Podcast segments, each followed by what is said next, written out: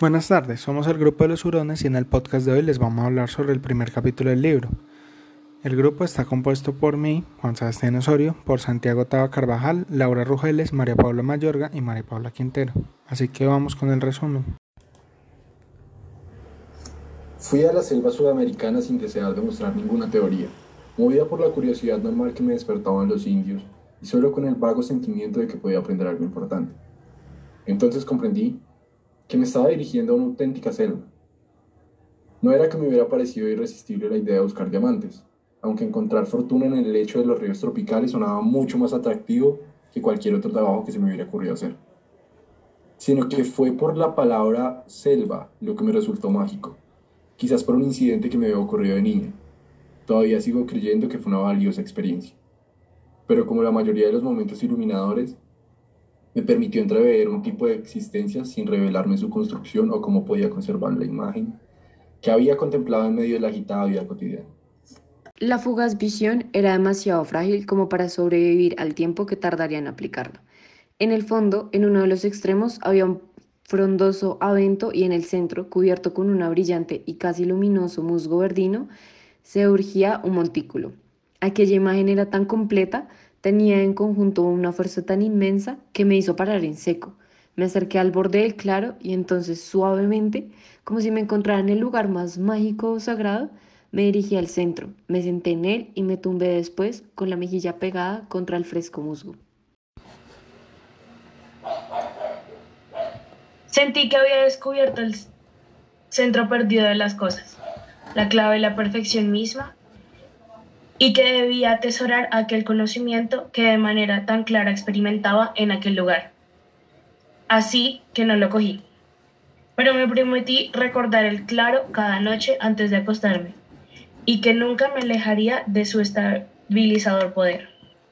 Sabía incluso a los ocho años que la confusión de valores impuestos por mis padres, maestros, otros niños, las niñeras, los monitores de las colonias y otras personas no habría más que empeorar a medida que yo creciera. Aquella noche, mientras estaba en la cama del campamento, recordé el claro, y sintiéndome llena de agradecimiento, renové la, promesa de conservar mi visión. Durante años, la cualidad de esta no menguó ni una pizza. Mientras evocaba en mi mente cada noche el montículo, el abeto, la luz y la totalidad que aquel claro emanaba, los valores más sencillos que había recibido en la guardería de niña buena, niña mala, se habían ido cubriendo poco a poco con los valores a menudo conflictivos de la cultura que me rodeaba y de mi familia. Una mezcla de virtudes y cualidades victorianas, con una fuerte inclinación al individualismo, a las opiniones liberales, al talento artístico y, sobre todo, a un gran aprecio por un intelecto brillante y original como el de mi madre. Recordaba perfectamente la escena del bosque, pero, tal como había temido, cuando no quise coger el musgo como recuerdo, su significado se había esfumado. En su lugar, mi imagen mental del claro se había convertido en un amuleto vacío. En aquel país extranjero me encontraba más en casa de lo que nunca me había sentido en Nueva York, mi tierra natal. Allí conocí a dos jóvenes italianos que me invitaron a unirme a una expedición a Venezuela en busca de diamantes. Cuando por fin empezó la expedición, después de un, de un sinfín de preparativos y retrasos, nos dedicamos a seguir río arriba las aguas del Curcupi, un pequeño afluente sin explorar el río Caranoy. Al cabo de un mes habíamos recorrido un buen trecho del río a pesar de los obstáculos, principalmente los árboles que habían caído, atravesados sobre el agua que tuvimos que cortar con hachas y machetes para poder pasar con la canoa y los y las cataratas rápidas que tuvimos que salvar transportando cerca de una tonelada de material solo con la ayuda de dos indios. Era nuestro primer día de descanso desde que habíamos entrado en el Carcupí. Después de desayunar, el jefe italiano de la expedición y los dos indios se fueron a inspeccionar la situación geológica mientras el segundo italiano se tumbaba agradecido en su hamaca. Claro, mucho mayor. La mayor selva de la tierra lo había vuelto a encontrar. Los misterios de la vida, de la selva, las conductas de sus animales y plantas, sus imponentes tormentas y puestas de sol, sus serpientes, orquídeas y, y su fascinante virginidad, la dificultad de penetrarla y la generosidad de su belleza. Todo hizo que el claro apareciera incluso con una perfección más activa y honda si cabe. Era la perfección misma a gran escala. Mientras sobrevolábamos la selva, parecía un inmenso océano verde, extendiéndose a cada lado hasta fundirse con el horizonte, entretejida con vías fluviales, alzándose sobre las enérgicas montañas, ofrecida al cielo sobre las palmas abiertas de los altiplanos. Era la perfección que había intentado reconocer a través de la confusión de mi niñez y de las conversaciones y razonamientos que solía mantener hasta el amanecer durante mi adolescencia. Deslicé amorosamente mis manos sobre las grandes raíces que me sostenían como si se trataran de un sillón y empecé a considerar la idea de vivir en la selva por el resto de mi vida. Estaba progresando en mi amada selva. Sin embargo, al cabo de los seis meses estaba dispuesta a irme. Habría cambiado sin dudarlo un instante uno de los diamantes que tanto nos había costado obtener por un vaso de zumo de naranja. Pero después de permanecer siete meses y medio en la selva, tenía una idea mucho más detallada de su perfección. Había podido ver los indios tauripán, no solo a los dos que habíamos contratado, sino a clanes y familias enteras en sus propias cabañas, viajando en grupos, cazando, llevando la vida de una especie en su propio hábitat, sin que recibieran ninguna ayuda importante del exterior salvo la del machete y el hacha de acero que habían cambiado por las suyas de piedra. En mi mente, no dudaba de que la selva fuera perfecta y de aquello que yo estaba buscando se encontraba en ella. Pero la perfección y la viabilidad del ecosistema de la selva, de las plantas, de los animales, de los indios y de todo lo demás, no constituyó, como en un principio había supuesto, una respuesta, una solución personal para mí. Sentía un apasionado y romántico amor y un inmenso respeto por la maravillosa e indiferente selva. Y mientras me preparaba para irme, ya estaba pensando en la forma de volver y los medios para hacerlo. La cruda verdad era que yo no había experimentado aquella perfección dentro de mí. Habíamos cambiado nuestra canoa de aluminio que se nos había quedado un poco pequeña por una piragua mucho mayor. En esta embarcación tallada de un solo árbol habían viajado en una ocasión 17 indios con nosotros.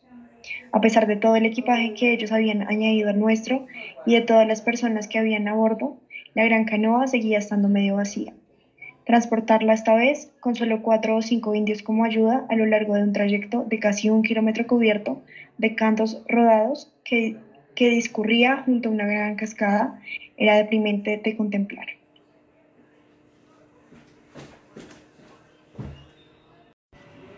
Para arrastrarla tuvimos que colocar debajo de la misma diversos troncos atravesados para que rodara sobre ellos y avanzara lentamente bajo un sol abrasador. Resbalante que había entre las piedras cada vez que la canoa se giraba sin que pudiéramos evitarlo, y rasguñándonos las espinillas, los tobillos o cualquier otra parte del cuerpo al caer sobre el granito. Antes ya lo habíamos hecho con la canoa pequeña, y los dos italianos y yo, sabiendo lo que nos esperaba, habíamos pasado varios días imaginando con el horror el duro trabajo y el sufrimiento que representaba. Ya estábamos preparados para sufrir y empezamos a arrastrar, con expresión de disgusto y odio, la canoa sobre las rocas. El resto, los indios, se lo estaban pasando en grande. Se reían del imaginable canoa, convirtiendo aquella lucha en un juego. Unos y otros nos encontrábamos en la misma situación, en búsqueda del bienestar perdido. La única diferencia era que nuestra cultura nos había condicionado a creer que esta combinación de circunstancias se encontraba a un nivel muy bajo en la escala de bienestar. Ignorábamos que pudiéramos afrontar la situación de otro modo. En cambio, los indios, aunque tampoco sabían que podían afrontar la situación de otra forma, estaban muy alegres, y este estado de ánimo se, se revelaba en la camaradería que reinaba entre ellos. Y en estos días anteriores, como es natural, tampoco se habían amargado la vida esperando la llegada de esta situación. Para ellos, cada vez que avanzaba la canoa era una pequeña victoria. El padre de una de las familias se llamaba Pepe y el otro César. Pepe, el que me contó la historia. Parece que César había sido adoptado de pequeño por una familia venezolana y se había ido a vivir con ella a un pueblecito. Antes de que nosotros llegásemos, César decidió cultivar un huerto y Pepe le ayudó en cada detalle, desde elegir el lugar hasta la tala y quemar los árboles. A Pepe esta tarea le encantó porque él y su amigo tenían la oportunidad de charlar y bromear todo el tiempo. César, después de cinco años de vivir a su aire, sintió que nadie le presionaba para que colaboraran en el proyecto y pudo disfrutar del trabajo de una manera tan libre como Pepe o cualquier otro indio. Pepe nos dijo que en Arepuchi todo el mundo estaba contento viendo que César se sentía cada vez más y más descontento e irritable. Para Pepe era muy cómico que alguien no supiera que deseaba trabajar. Aquellas curiosas indicaciones acerca de que los que vivimos en el mundo civilizado estábamos trabajando, condicionados por unas falsas ideas sobre la naturaleza del hombre, a mí no me surgirieron, en aquella época, ningún principio general sobre el tema. Sin embargo, uno de mis antiguos compañeros logró que me aceptara a regañadientes y pude seguir mi camino hacia el mundo de la edad de la piedra, de las tribus yecuanas y sanemas, protegidas del contacto exterior gracias a la llamada impenetrable selva tropical, y que residían en la parte alta de la cuenca del río Caura, cerca de la frontera brasileña. La fuerte personalidad de los hombres, mujeres y niños era incluso más patente en aquel lugar porque allí, a diferencia de lo que les había ocurrido a los tauripanes, nunca nadie había necesitado mostrar un rostro inexpresivo para defenderse de las curiosas miradas de los desconocidos. Mille dirigía la acción que se estaba desarrollando con la clásica y superficial visión hollywoodiana del mundo de los salvajes. Durante tres semanas, periodo en el cual mis compañeros me dijeron que se habían visto obligados a detenerse a causa de un gran grupo de pigmeos que los habían retenido como si fueran mascotas. Estuve viviendo con los yecuanas.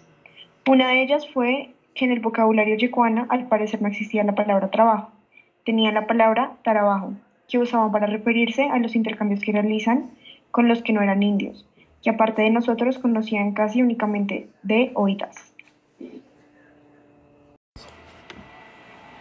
Este vocablo procedía de la palabra castellana trabajo pronunciada con una ligera incorrección y se refería de una manera bastante exacta a lo que los conquistadores y sus sucesores entendían por ello. Caí en cuenta de que era la única palabra derivada del castellano que yo había aprendido de ellos. Las mujeres dejaban el calor del fuego varias veces al día, llevando dos o tres pequeñas calabazas cada vez, descendían una parte de la montaña Bajaban por la pendiente de un precipicio que era muy resbaladiza cuando estaba húmeda. Llenaban las calabazas en un riachuelo y volvían a subir la ladera para regresar a la aldea. Muchas de ellas llevaban tanto sus bebés como las calabazas a cuestas. La última parte del trayecto que discurría por las orillas del riachuelo me producía mucha ansiedad, porque debía caminar con cuidado para no desempeñarme.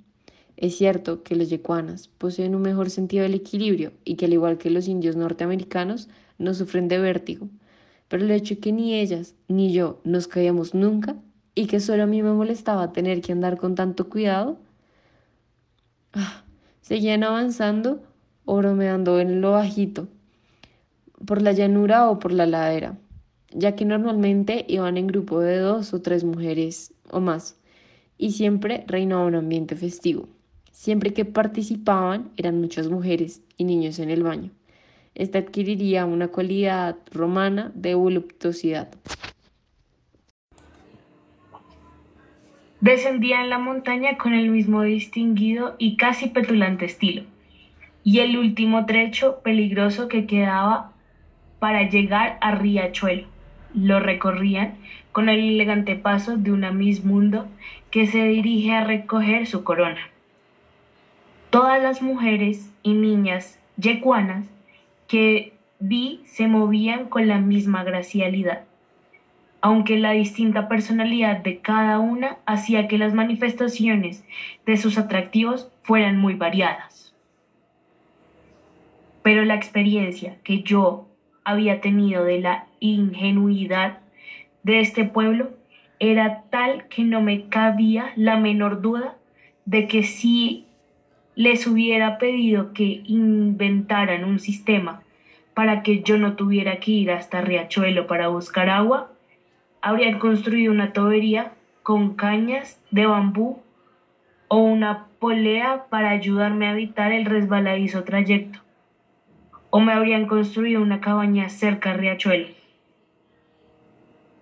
Anchu, jefe de la aldea de los yecuanas, adquirió la costumbre de orientarme a la menor oportunidad que se le presentaba para que yo me comportara con más alegría. Yo acababa de cambiar un horno de cristal por siete cañas de azúcar y estaba también en el proceso de asimilar una lección que mencionaré más tarde sobre una técnica de trueque entre unas personas cuyas buenas relaciones son más importantes que sus negocios. La mujer de Anchu regresó a su cabaña, situada en un aislado paraje, y Anchu, un sanema que parecía ser su mayordomo, y yo teníamos que subir dos montañas para llegar hasta la aldea que se encontraba en la cima de una tercera montaña. Las siete cañas de azúcar permanecían en el suelo, donde su mujer las había dejado. Anchu indicó a dos magníficos anemas que cogieran tres cañas, y él se colocó tres más sobre el hombro, dejando una en el suelo. Sobre el hombro, y mientras Sancho me esperaba para que yo fuera a la cabeza, empecé a subir la primera ladera. La carga del miedo que había acumulado mientras bajaba la montaña, pensando en el largo camino de vuelta y que se había afianzado mientras almorzaba con Ancho y con el tiempo que había pasado en la plantación de azúcar. Se había grabado ahora con la noticia de que además debía cargar con una pesada caña. Ancho no dio la menor señal de que yo debiera caminar más deprisa, de que mi prestigio se hubiera comprometido si yo andaba con un ritmo agradable, de que me estuviera juzgando por mi rendimiento o de que el tiempo que estábamos pasando mientras regresábamos fuera en ningún modo menos deseable que el tiempo que pasaríamos cuando hubiéramos llegado. En cambio, cuando había realizado el mismo ejercicio con mis compañeros blancos, el elemento de las prisas siempre había estado presente, al igual que la inquietud que me producía tener que mantener el ritmo de los hombros para salvar el, honor del sexo débil y la indiscutible suposición de que la ocasión era desagradable porque ponía a prueba la resistencia física y la determinación moral de uno.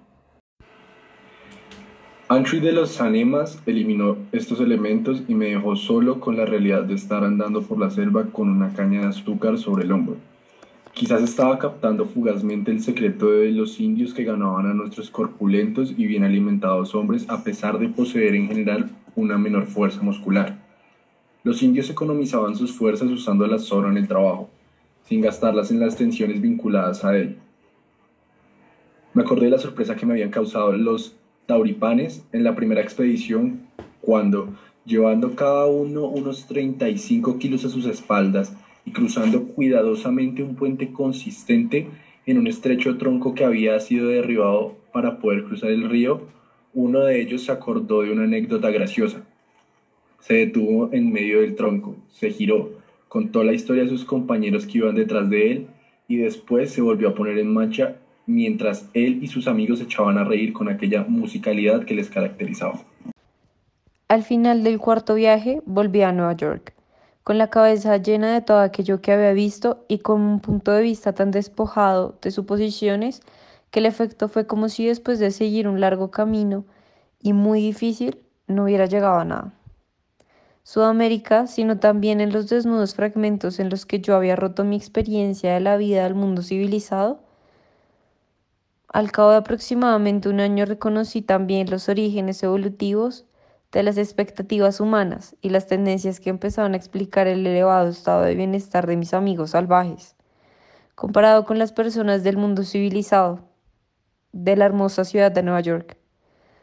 Antes de exponer estas ideas en un libro, pensé que era mejor una quinta expedición. Quería volver a observar a los yecuanas, esta vez con las nuevas ideas que me habían formado, para ver si mis observaciones obtenidas al mirar hacia atrás y ver un conjunto de pruebas podían aumentarse últimamente mediante un deliberado estudio entre el pasado y el presente desde la observación del conocimiento de esta cultura. La pista de aterrizaje que habíamos despejado en la segunda expedición y usado en la tercera y cuarta se había convertido durante un tiempo en la sede de una misión y en una estación meteorológica, pero ahora ambas habían sido abandonadas. Principalmente la expedición 5 sirvió para convencerme de que las interpretaciones que yo hacía de su comportamiento, construidas a partir de los recuerdos que guardaba, se veían apoyadas por la realidad. En mi búsqueda por encontrar excepciones que pudieran indicar que había fallos en mi razonamiento, descubrí que ésta confirmaban las reglas sistemáticamente, como en el caso de un bebé que se chupaba el dedo.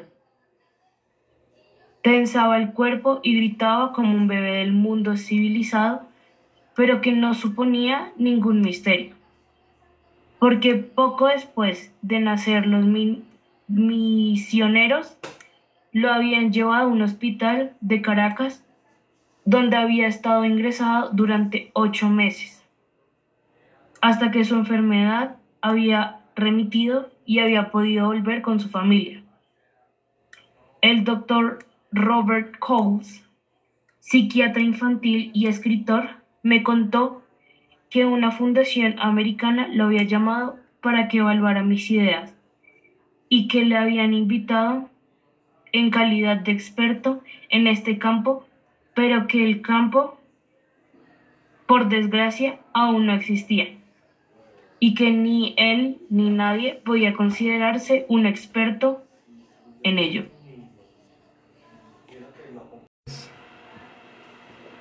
Pues lo que encontramos más intrigante del texto es como al final ella, después de realizar cuatro expediciones, eh, sigue en búsqueda de querer observar em, estas culturas, em, estas civilizaciones, a pesar de que ya conoce pues, en lo que se basa, entonces ella quiere tener como una observación del inicio, el sin conocer estas civilizaciones y el conociéndolas actualmente y como uniendo las pruebas para poder realizar un estudio.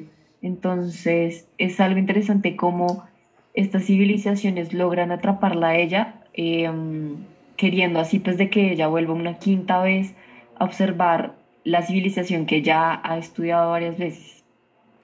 Sí, Pau, creo que también eh, me parece importante recalcar, eh, no sé, digamos, podemos también tomar como ejemplo el caso de, del bebé que mencionaban pues también en el texto, como el bebé que se chupaba el dedo. O sea, a mí eso me pareció una de las cosas como más importantes porque este tipo de experimentos la llevaban a ella a cuestionarse aún más y más y más y como no quedarse simplemente como con lo que le decían o con lo que veía, sino intrigarse tanto hasta el punto de volver varias veces, como tú lo mencionabas.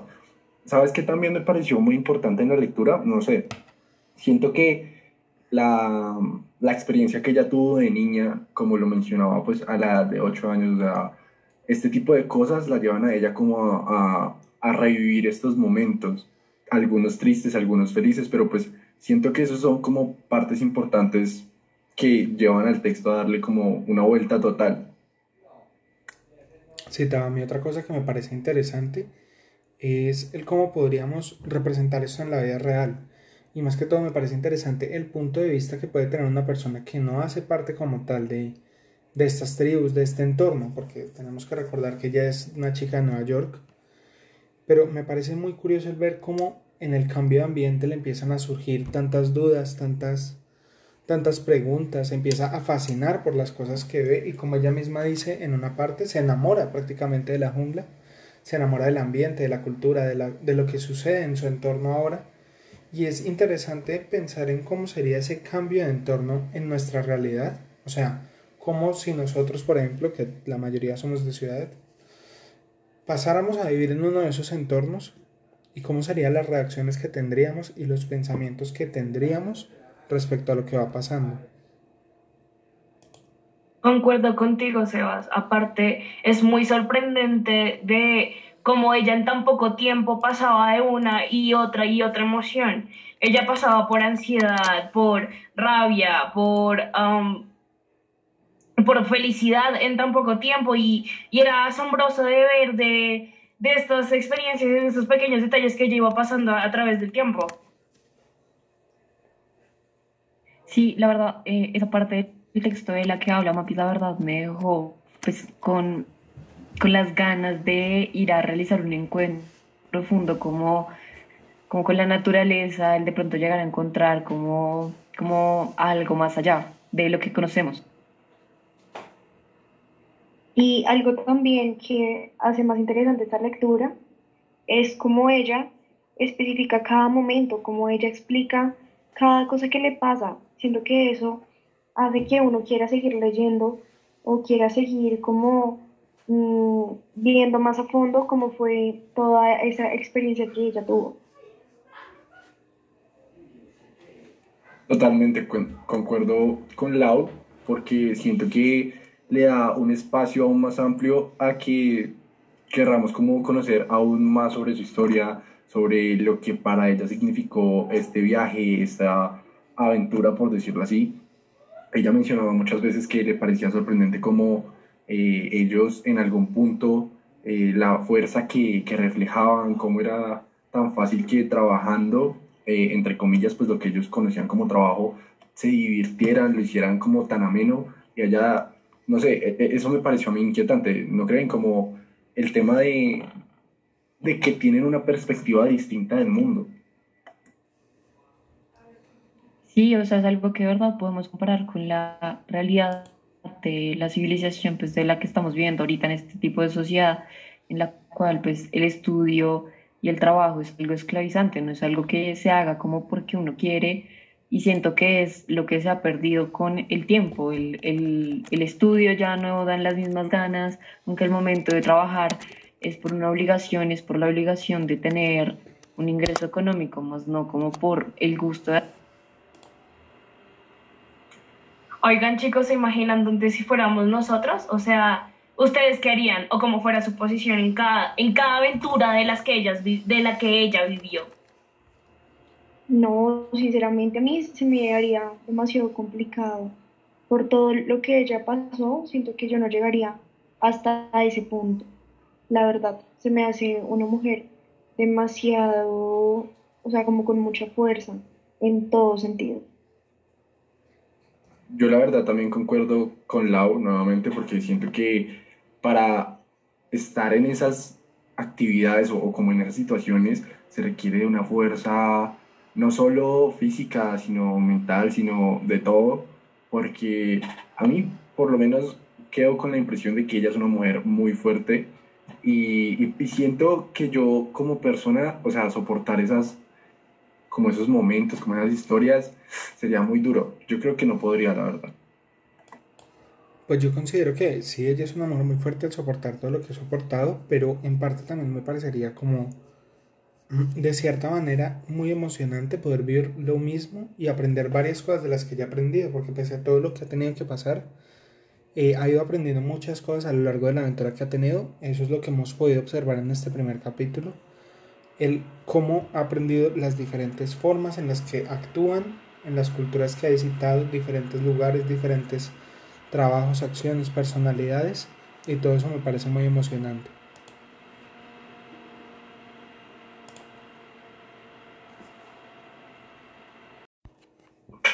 Y bueno muchachos, eso fue todo. Muchas gracias por sintonizarnos. Nosotros somos el equipo de Hurones conformado por Juan Sebastián Osorio, Santiago Tavo, María Paula Mayorga, Laura Rugeles y María Paula Quintero.